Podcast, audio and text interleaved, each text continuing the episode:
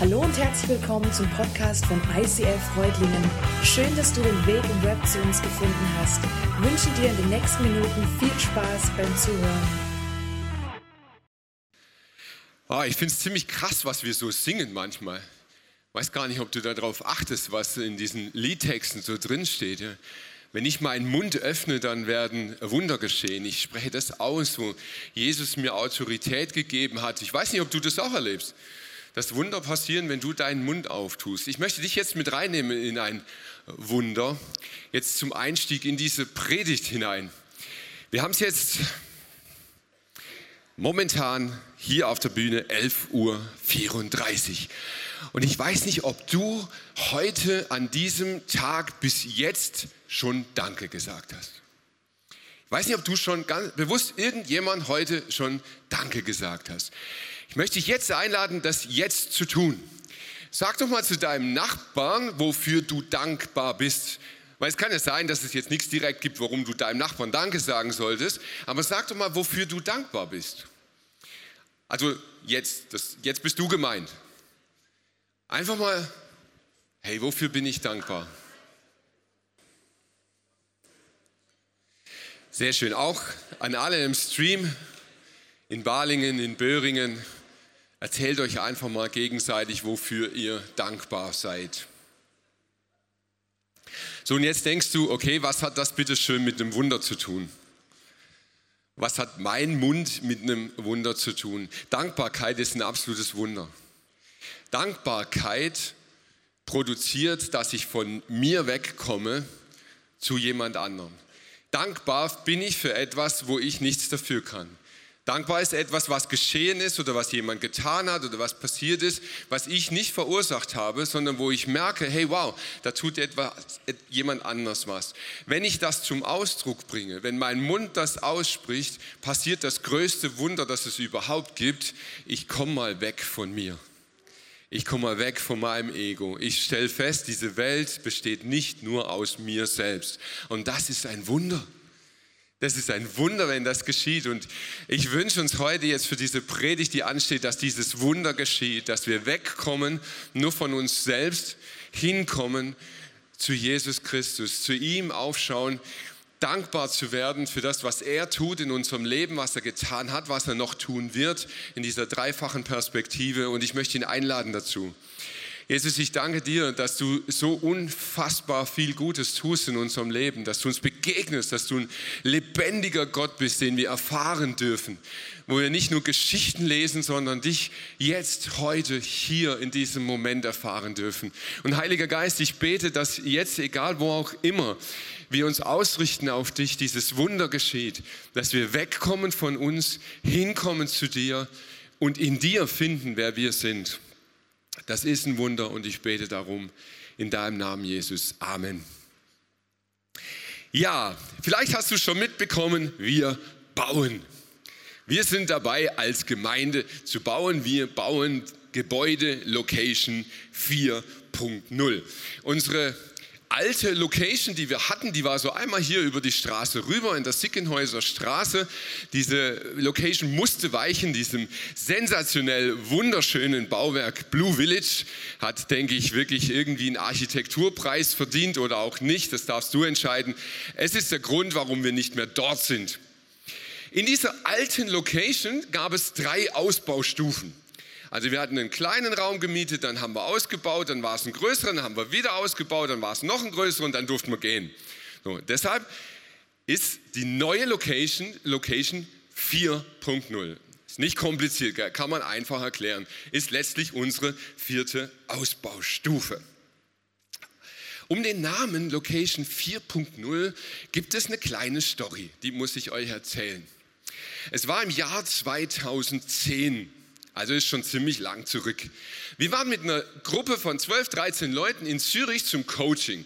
Das müsst ihr euch vorstellen, da kamen insgesamt aus 10, 11, 12 verschiedenen ISF-Gruppen und wir hatten so einen Coaching-Tag, wir haben uns bestimmten Themen gewidmet und ich weiß noch, damals war so das Thema Multisite gerade ganz, ganz groß, das kam so auf.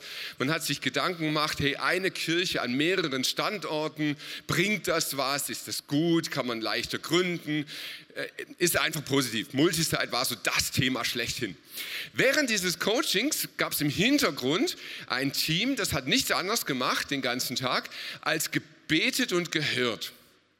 Also für die Teams, die kamen, haben die hörendes Gebet gemacht und dann haben die Eindrücke aufgeschrieben aus so einem so ein Flipchart-Ding und dann gab es halt Bibelvers und irgendwelche Bilder und Eindrücke und so. Und dann haben sie uns am Schluss dieses Plakat mitgegeben.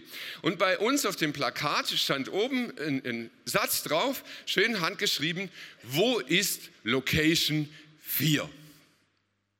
Das stand prophetisch da drauf. Und da das bei uns zu diesem Zeitpunkt so viel um Multisite ging, wir waren schon in Reutlingen, wir waren im Begriff, Balingen zu starten, wir waren im Begriff, Herrenberg zu starten, war für uns ganz logisch, dass das ein Wink von Gott ist. Ja, wo wird die vierte Location sein? Also, wo sollen wir noch gründen? Und wir sind ins Gebet gegangen, über Monate, über Jahre hinweg. Wirklich, wir haben uns immer gefragt, wo möchte Gott, dass wir noch gründen? Ist es vielleicht in Münzingen auf der Alp oben oder sollen wir Richtung Göppingen, Kirchheim oder so gehen? Es, es hat uns richtig umgetrieben, diese Frage im Gebet, Gott, wo ist dieser vierte Ort, wo wir gründen sollen? So, und dann kam, ich sag's mal auf gut Schwäbisch, diese ganze Rotze mit der Location dann war klar, wir müssen raus und das ist ja ein jahrelanger Prozess. Ja. Das, das Thema Bauen läuft seit 2014. So, und auf einmal fiel es mir wie Schuppen von den Augen und ich dachte, hey, Moment mal, was stand wirklich auf dem Plakat drauf? Und ich habe es nochmal hervorgeholt und es stand genau da drauf, wo ist Location 4.0? Und nicht die vierte Location. Warum erzähle ich dir das? Es fasziniert mich bis heute unglaublich, dass Gott schon Jahre vorher uns einen Wink gegeben hat und gesagt hat, hey, mit diesem Thema lasse ich euch nicht allein ich bin mit an Bord, ich bin mit drinnen, ich werde ein, ein, eine Geschichte schreiben mit euch und es wird nicht nur darum gehen, dass ihr ein Gebäude baut, sondern es geht darum, dass ich mit euch Kirche baue. Und wir haben das gemerkt, dass Gott vorher schon so seinen Finger reingehalten hat mit einem Hinweis und gesagt hat, hey, das Thema ist präsent. Ich bin in Kontrolle, ich, ich weiß, was ich tue. Und ganz ehrlich, es gab schon Phasen, da habe ich mich gefragt, ob Gott wirklich noch weiß, was er tut. Es war so chaotisch, es war so verrückt und immer wieder diese Frage, ist es richtig, ist es falsch, was wir machen? Und dann aber immer wieder zu spüren, nein, nein, nein, Gott ist in Kontrolle, Gott ist dabei und er hat Gedanken. Uns hat es dazu bewogen, diese Phase Gottesdienste zu starten. Also Phase ist eigentlich eine Serie, die wir immer weiter fortsetzen, weil wir gesagt haben, wenn Gott so krass in diesem Projekt drin ist, dann, dann nimmt er doch auch die einzelnen Phasen des Projektes und macht etwas mit uns. Also wir haben immer geschaut, in welcher Phase des Bauprojekts sind wir gerade und was könnte das mit uns zu tun haben. Kannst du alles im Internet nochmal nachschauen, wenn es dich interessiert, ist alles noch online. Vielleicht erinnerst du dich noch an Phase 6. Phase 6 war letztes Jahr hier in diesen Räumen schon. Da stammen übrigens noch diese Aufkleber am Boden daher. Das ist unsere neue Location im Maßstab 2,5. Und wir haben uns drumherum gestellt und Land eingenommen. In Phase 6 ging es ganz grob darum, Gott schenkt uns ein neues Land, aber wir haben Arbeit. Wir müssen das erobern, wir müssen es einnehmen, wir müssen was tun. Gott stellt dich zwar vor eine neue Situation, aber er übergibt es dir nicht einfach, sondern du hast auch ein Part, du hast ein To-Do.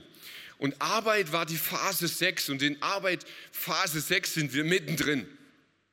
Im Dezember haben wir dann wirklich gestartet nach Ewigkeiten warten und haben gearbeitet. Viel gearbeitet, richtig viel gearbeitet. Wir haben etwa 3000 Quadratmeter Rigipsplatten mit über 25.000 Schrauben an die Wand gebracht.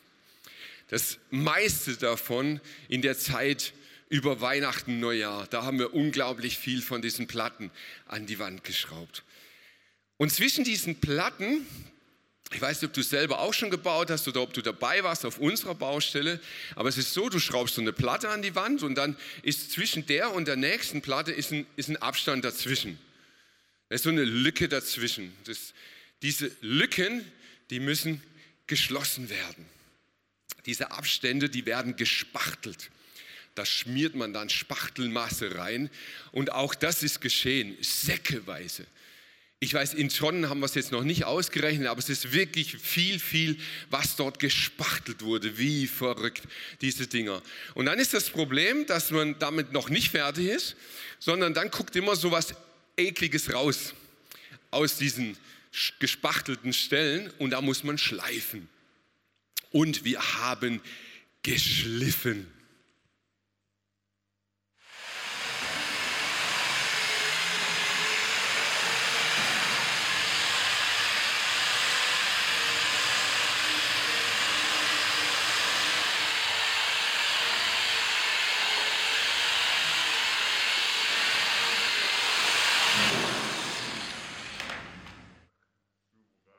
Ja, ich weiß nicht, was sie dem gegeben haben, dass der noch lächelt.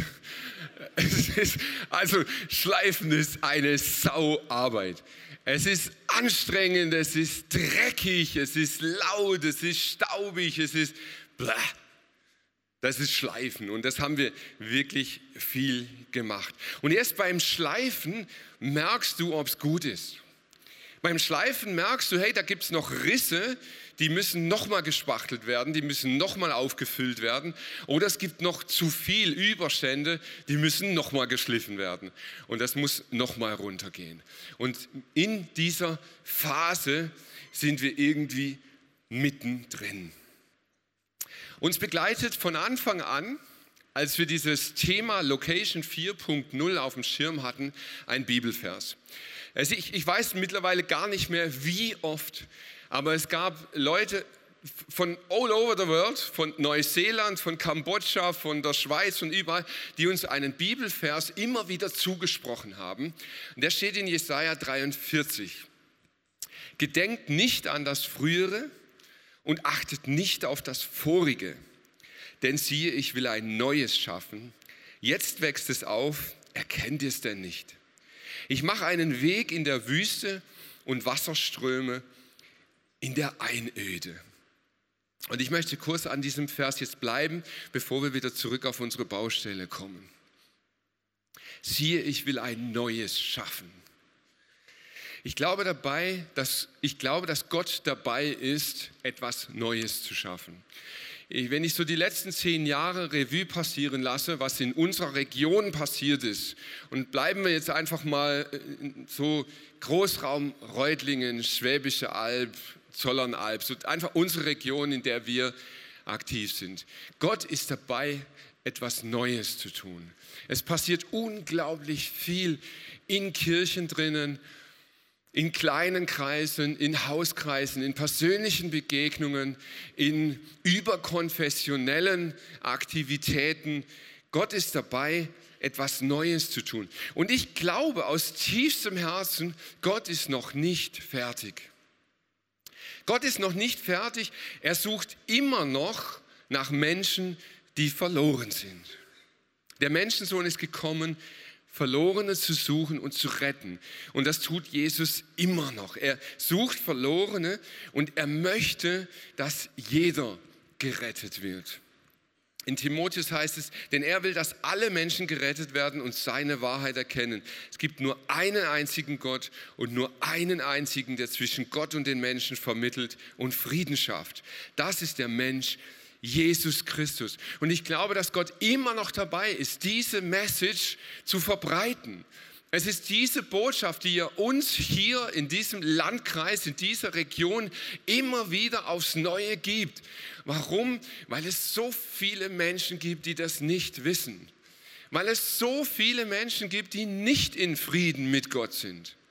Die sich vielleicht auch nicht mal mehr für ihn interessieren. Die gar nicht wissen, dass ein Gott existiert, der sie geschaffen hat, der sie liebt, der sie sucht, der sie sieht und in Frieden mit ihnen leben möchte. Und das nicht irgendwo in Timbuktu, sondern hier bei uns. In deiner Schulklasse, an deinem Arbeitsplatz, in deiner Nachbarschaft. Es sind Tausende, Hunderttausende von Menschen in unserer Region, die es nicht wissen. Und Gott ist noch nicht fertig. Ich glaube, dass Gott immer noch möchte, dass seine Kirche, nicht ICF, seine Kirche ein Leib ist. Gemeinsam bilden wir alle den Leib von Christus und jeder Einzelne ist auf die anderen angewiesen. Ich glaube, dass Gott immer noch dabei ist, etwas zu tun. Es gibt seit Jahren ein Thema unter uns Christen, das beschäftigt uns unglaublich. Und ich glaube, sinnbildlich für dieses Thema steht ein Lied, das seit Jahren sehr populär ist.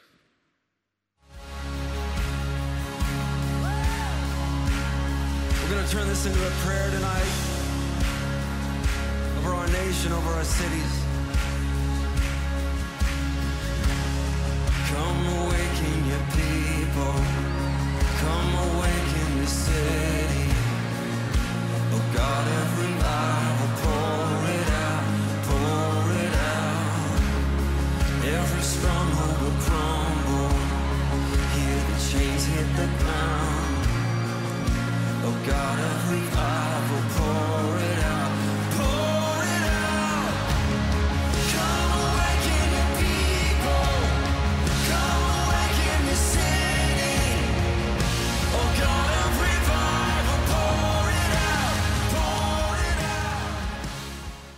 bin sicher, du kennst das Lied, sehr wahrscheinlich. Dieses Lied hat einen ganz, ganz seltsamen Drive. Ich weiß nicht, ob du es gemerkt hast, ob du es gespürt hast, aber dieses Lied, es hat einen Herzschlag. Boom, boom, boom, boom boom, das, das geht über, das spürt man. Man will eigentlich sofort mitmachen. Und wir tun es ja oft als Gemeinde. Wir singen es, wir schreien es manchmal richtig raus. Das liebe ich ja auch bei uns in der Kirche, dass es einfach laut sein darf. Und dann kannst du das richtig rausbrüllen. Come awaken this people, come awaken this city. Boom, boom, boom. Und du merkst, hey, das ist doch der Herzschlag Gottes. Und, und da wird unser Herzschlag und seiner, das wird eins. Und wir schreien, hey, wir wollen Erweckung. Wir sehnen uns danach, dass was passiert passiert. Und dann? Was passiert, wenn Erweckung kommt? Also ich habe gehört, es soll vorkommen, dass Gott Gebete erhört. Und ganz besonders die, wenn wir in seinem Herzschlag wandeln. Aber was passiert dann? Was passiert, wenn Erweckung kommt? Ich glaube, wir haben so, so krasse Vorstellungen, was passiert, bei Erweckung. Ja, da kommen viele Menschen, die bekehren sich zu Jesus. Da kommen Leute aus dem Nirgendwo, die strömen einfach herbei, ohne dass du groß was tust. Und dann kehren die um und dann ist Party und sie geben ihr Leben Jesus und dann feiern wir. Oh, happy day, yeah.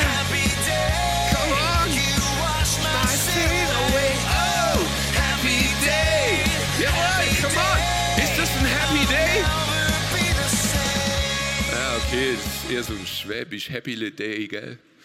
Ja, ja. Hm. Hey, das ist ein Happy Day. Wenn Menschen sich bekehren, dann ist ein Fest im Himmel und dann sollte ein Fest auf Erden sein. Und das ist mega cool. Das ist Erweckung. Irgendwie. Aber eben nicht nur. Ich glaube, dass Erweckung viel mehr ist. Erweckung ist zunächst einmal das Wort, etwas wird aufgeweckt. Etwas, was schläft. Etwas, was schon da ist, aber eingeschlafen ist. Das wird erweckt, es wird auferweckt. Und ich glaube dabei, dass, dass Gott dabei ist, etwas aufzuerwecken in unserer Region. Aber um das Wort Erweckung besser zu verstehen, muss ich ein klein bisschen ausholen.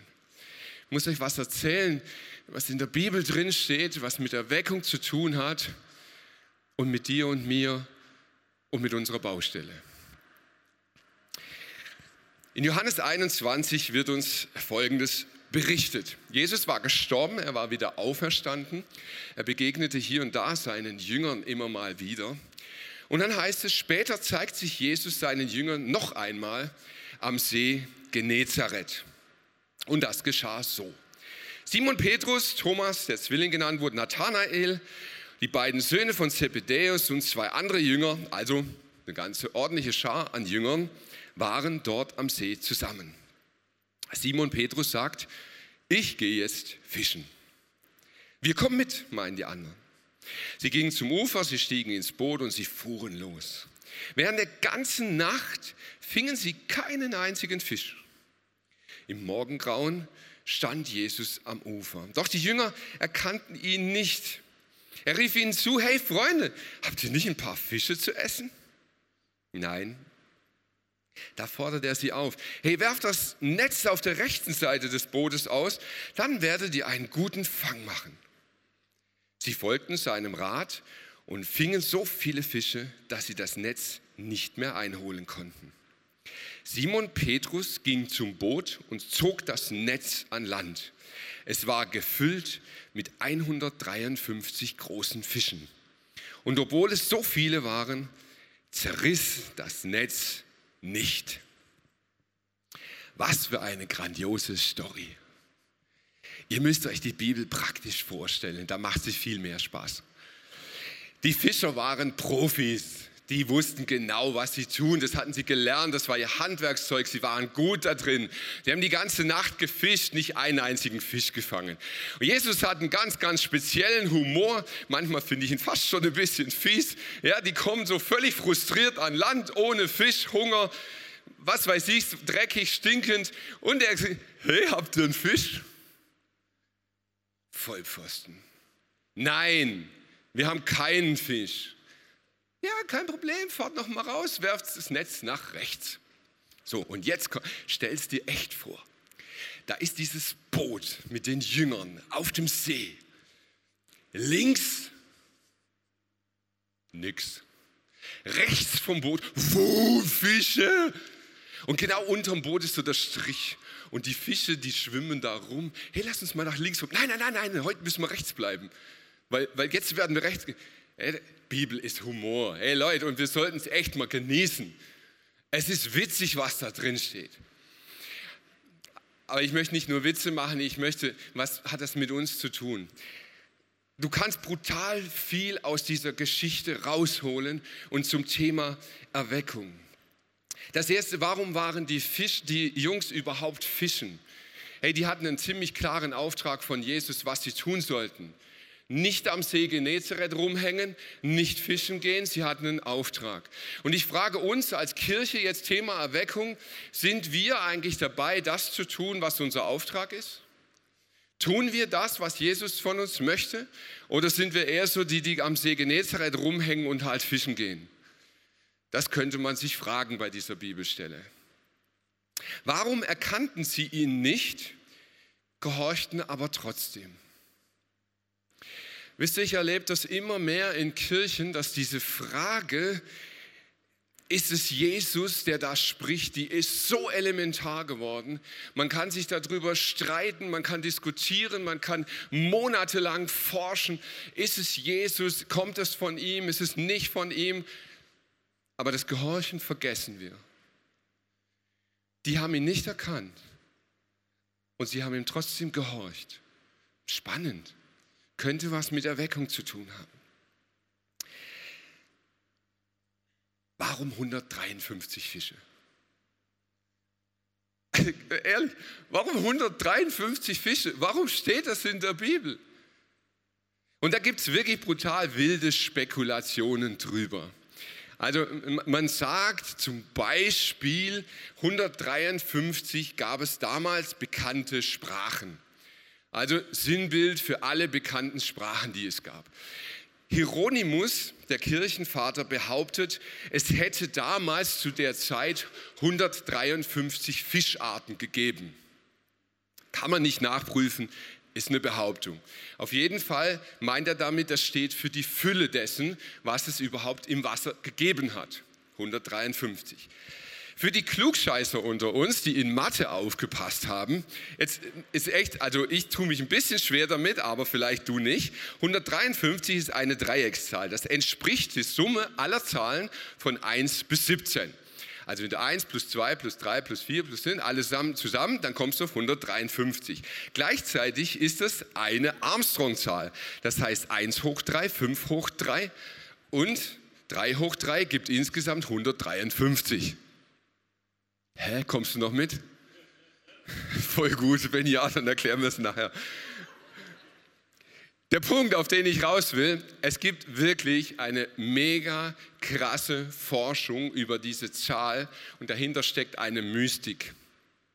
Und diese Mystik, die sagt im Hebräischen, steht dieses 17 für gut, für das Komplette und dieses Hoch 3, was dann nachher diese 153 in der Summe gibt, steht sinnbildlich dafür, dass das die Fülle dessen ist, wozu Jesus beauftragt war.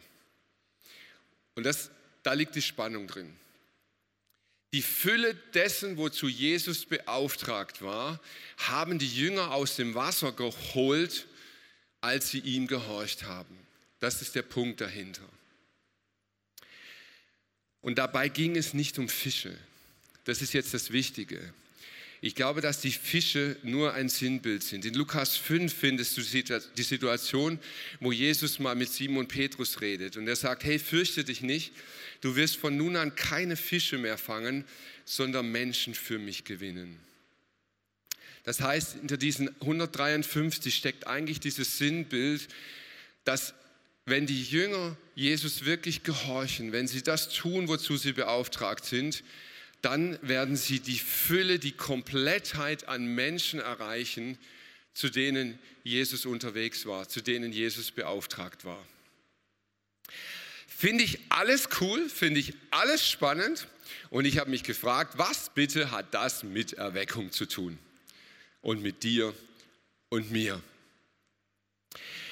Ich saß diese Woche so da und habe gedacht, hey, schon cool, was die Leute alles so rauslesen aus Bibelgeschichten. Hammer, alles so Interpretationen und so. Und dann habe ich mich gewundert und gedacht, 153 Fische. Was haben die eigentlich damit gemacht? Also ganz ehrlich, ich, die haben keine 153 Fische zum Frühstück gegessen. Das ist mal klar. Das haben nicht mal die Jünger hingekriegt. Aber was haben die damit gemacht? Ich war im Jungenschaftslager und im Jungenschaftslager, da war so ein Bach nebendran und da hat sich irgendwie ein Karpfen verloren. Und wir hatten damals nicht, nicht nur schlaue Ideen und wir, wir haben gedacht, hey komm, diesen Karpfen, den fangen wir. Und dann haben wir ein Indiakanetz genommen und haben quasi so eine Barriere in den Bach gezogen und haben mit dem Indiakanetz tatsächlich diesen Karpfen gefangen. Also was macht man mit einem frisch gefangenen Karpfen? Man haut ihm einmal auf den Kopf und dann brät man den. Und das haben wir gemacht. Wir haben diesen Karpfen gebraten, nicht wissend, dass man so einen Fisch putzen sollte. Wir haben ihn so wie er war gebraten. Ich kam nach zehn Tagen aus dem Lager nach Hause und das allererste, meine Eltern, als ich in der Haustür war, du stinkst. Nach zehn Tagen habe ich immer noch nach Fisch gestunken. Man muss so einen Fisch putzen. Man muss ihn reinigen, man muss ihn abschuppen. Und auf einmal hatte ich den Link. Wisst ihr, wenn es wirklich so ist, dass Gott Erweckung schenkt, wenn es wirklich so ist, dass Menschen sich aufmachen, dass Menschen kommen, dass Menschen unsere Gemeinde füllen und ich glaube wirklich, dass Gott dabei ist, das passiert momentan in Kirchen. Ich habe mit vielen Pastoren der Region aus Tübingen, hier aus der Region geredet. Es passiert in vielen Kirchen momentan, dass Leute einfach so dazukommen. Man blickt manchmal gar nicht so ganz, wo kommen die eigentlich her, aber Kirchen wachsen gerade wieder und Menschen stoßen dazu. Der Punkt ist, wir müssen gereinigt werden. Und da habe ich auf einmal verstanden, hey, es gibt einen Zusammenhang zwischen der Phase unserer Baustelle und dem, was mit uns als Kirche passiert. Es geht um Spachteln und um Schleifen. Wir müssen Spachteln und Schleifen erleben. Wir leben hier in Süddeutschland und wir sind fromm sehr geprägt aus dem Pietismus. In unseren Köpfen herrscht diese Vorstellung, wenn ein Mensch anfängt, Jesus nachzufolgen, dann muss er erstmal geschliffen werden. Ja, dann muss sich sein Leben erstmal verändern, dann muss er seinen Lebensstil verändern, dann muss er aufhören mit Rauchen, dann kein Alkohol mehr, dann darf er nicht mehr Fernsehen gucken oder was auch immer. Also wir haben da ganz, ganz viel religiöses Schnickschnackzeugs, was man dann alles tun muss. Man muss auf jeden Fall leiden, das ist mal ganz wichtig. Ja, gell? das ist, ja. Und diese Vorstellung ist, glaube ich, viel präsenter, als wir uns das eingestehen wollen die sitzt so unglaublich tief in uns drinnen. Wenn ich wirklich Jesus nachfolgen will, dann muss ich erstmal. Ich habe auf einmal auf dieser Baustelle gemerkt, hey, das Schleifen ohne Spachteln, das ist völliger Schwachsinn. Also du brauchst keine leeren Rigipsplatten schleifen. Als erstes kommt das Spachteln. Und ich glaube, dass genau das die Reihenfolge ist, wie Gott mit uns arbeitet. Wenn Menschen Jesus entdecken, wenn sie ihn kennenlernen, wenn sie anfangen, mit ihm zu leben. In Johannes 10,10 10 heißt es, der Dieb, der Satan, der kommt, um zu stehlen, zu schlachten und zu vernichten. Ich aber bringe Leben im Überfluss. Ich bringe Leben im Überfluss. Und ich frage dich mal ganz ehrlich, jetzt hier heute Morgen, Erlebst du dein Christsein so? Ist für dich Jesus Nachfolgen Leben im Überfluss? Ist es das, was dein Herz wirklich motiviert?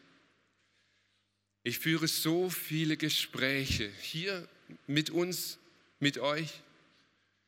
Und wisst ihr, wie viele von diesen Gesprächen mangelgetrieben sind? Mir fehlt, mir fehlt Anerkennung. Mir fehlt es, gesehen zu werden. Mir fehlt es, gelobt zu werden. Mir fehlt es, geliebt zu werden. Mir fehlt ein Sinn. Mir fehlt eine Aufgabe. Mir fehlt es an Geld. Mir fehlt es an, da kannst du so alles reinpacken. Mir fehlt. Und diese innere Herzenshaltung, mit der wir unterwegs sind, ist diese Mangelperspektive. Ich lebe aus einem Mangel heraus. Aber Jesus nachfolgen ist keine Mangelperspektive. Jesus beginnt mit Spachteln. Er, er beginnt damit zu füllen, diese Risse, diese Lücken, die da sind, auszufüllen. Das ist sein erster Schritt, den er mit uns geht. Und diesen Schritt, den dürfen wir feiern, den dürfen wir mit ihm mitgehen. Luther hat eine sensationelle Sprache. Der Mann ist 500 Jahre tot, aber manche Dinge hat er so genial auf den Punkt gebracht. Er übersetzt diesen Bibelvers Lukas 6, 38 so, ein volles, ein gedrücktes, ein gerütteltes und überfließendes Maß wird man in euren Schoß geben. Das ist Fülle. Das ist Fülle. Das ist, das ist, wenn Gott dir begegnet der nimmt dein Leben und der füllt, der spachtelt erstmal. Und jetzt passiert aber etwas, was ich super spannend finde. Aus diesem Spachteln wird manchmal ein zu viel. Und jetzt kommt ein Punkt in der Predigt, der ist schwierig. Ihr seht nämlich, dass die Band jetzt läuft und innerlich denkst du, boah, gleich habe ich es hinter mir. So, jo, die Predigt ist gleich rum. Das Problem ist, jetzt kommt der Punkt, wo du sehr gut zuhören solltest. Weil ich glaube, dass jetzt eine Message von Gott an uns als Kirche, an dich persönlich ist. Manchmal wird aus diesem Spachteln, es ist dasselbe Material, ein Überschuss, der nicht gut ist. Aus Freiheit wird Gleichgültigkeit. Aus sinnvoller Vorsicht wird Angst. Aus gutem Vorausdenken und Planen wird Gier. Aus klugem Planen wird Selbstsicherheit. Aus Selbstannahme wird Selbstverliebtheit. Merkt ihr das? Das ist das gleiche Material. Gott arbeitet mit dem Gleichen. Das, womit er diese Risse füllt, ist manchmal das, woran man sich stoßen kann, was zu viel ist, was in deinem und meinem Leben zu viel ist. Und da beginnt Gott den Schleifer anzusetzen. Da beginnt Gott abzuschleifen, was zu viel ist. Und ich glaube zutiefst daran, dass Gott in den letzten drei, vier Jahren bei uns mit dem Schleifer am Werk ist. Ich glaube, dass Gott gesellschaftlich dabei ist, uns zu schleifen. Corona, Energiekrise, Gesundheitskrise, politische Unruhen, dieses ganze Chaos, was wir erleben in der Welt, ich glaube, dass Gott dabei ist, zu schleifen. Ich weiß nicht, wie es dir ganz persönlich geht, wie, wie du mit Jesus wirklich unterwegs bist. Aber ich habe mich beobachtet. Ich bleibe jetzt nur mal bei mir. Hey, wie schnell konnte Corona mich irritieren? Wie schnell war ich dabei, einem Virus die Krone aufzusetzen, die ihm nicht zusteht? Wie schnell war ich dabei, zu planen, und wieder zu planen und wieder zu planen, bis ich mal irgendwann kapiert habe, Gott ist der, der plant. Wie schnell bin ich dabei, auf meine Finanzen, auf unsere Wirtschaftskraft zu setzen, die innerhalb kürzester Zeit weg sein kann? Wie schnell bin ich dabei, dass das, wo Gott mich eigentlich füllen möchte, das zu viel in meinem Leben ist und ich merke, hey, ich müsste Gott eigentlich ranlassen und schleifen lassen. Und dann habe ich mich gefragt, für uns als Kirche, warum passiert das eigentlich überhaupt alles? Weißt du, wenn du so schön eine Rigipsplatte und noch eine Rigipsplatte und noch eine Rigipsplatte hast, du musst nicht spachteln, du musst nicht schleifen, den ganzen Dreck kannst du dir ersparen. Gott möchte nicht, dass wir als einzelne Platten leben. Gott ist dabei, eine wunderschöne Wand zu kreieren. Gott ist dabei, etwas aufzubauen, was ohne Risse, was ohne Spalten, was ohne Unterbrechung ein wunderschönes Bauwerk wird. Und ich glaube dabei, dass Gott dabei ist, Kirche zu bauen. Und hier geht es nicht um ICF, hier geht es nicht um deine Denomination, es geht darum, dass Gott sagt, es ist immer noch mein Leib. Und ich bin dabei, diesen Leib schön zu machen. Ich werde füllen, wo Hohlräume sind. Und ich werde wegschleifen, wo zu viel ist. Und da stecken wir mittendrin in dieser Zeit. Die Frage an dich heute, an diesem Sonntag, bist du bereit für Phase 7? Bist du bereit, dich füllen zu lassen? Wo sind deine Risse? Wo sind deine Spalten?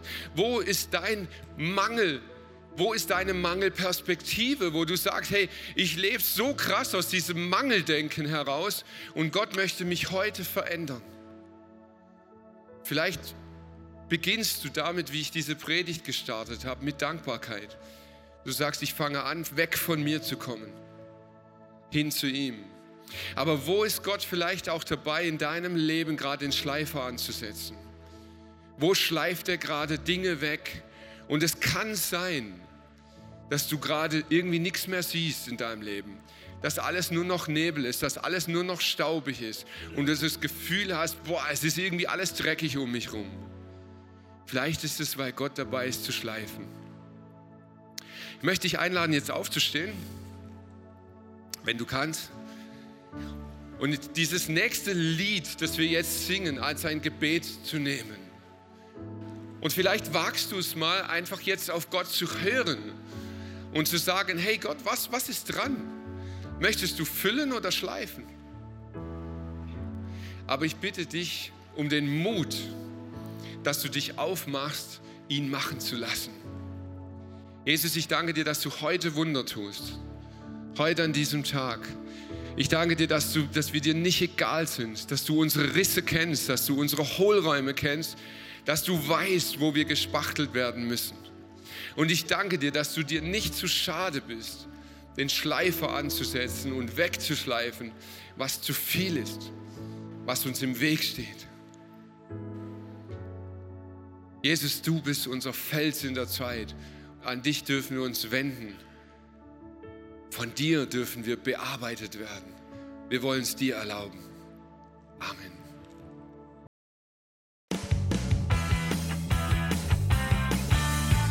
ICF Reutlingen sagt Dankeschön fürs Reinklicken. Weitere Infos findest du unter www.icf-reutlingen.de.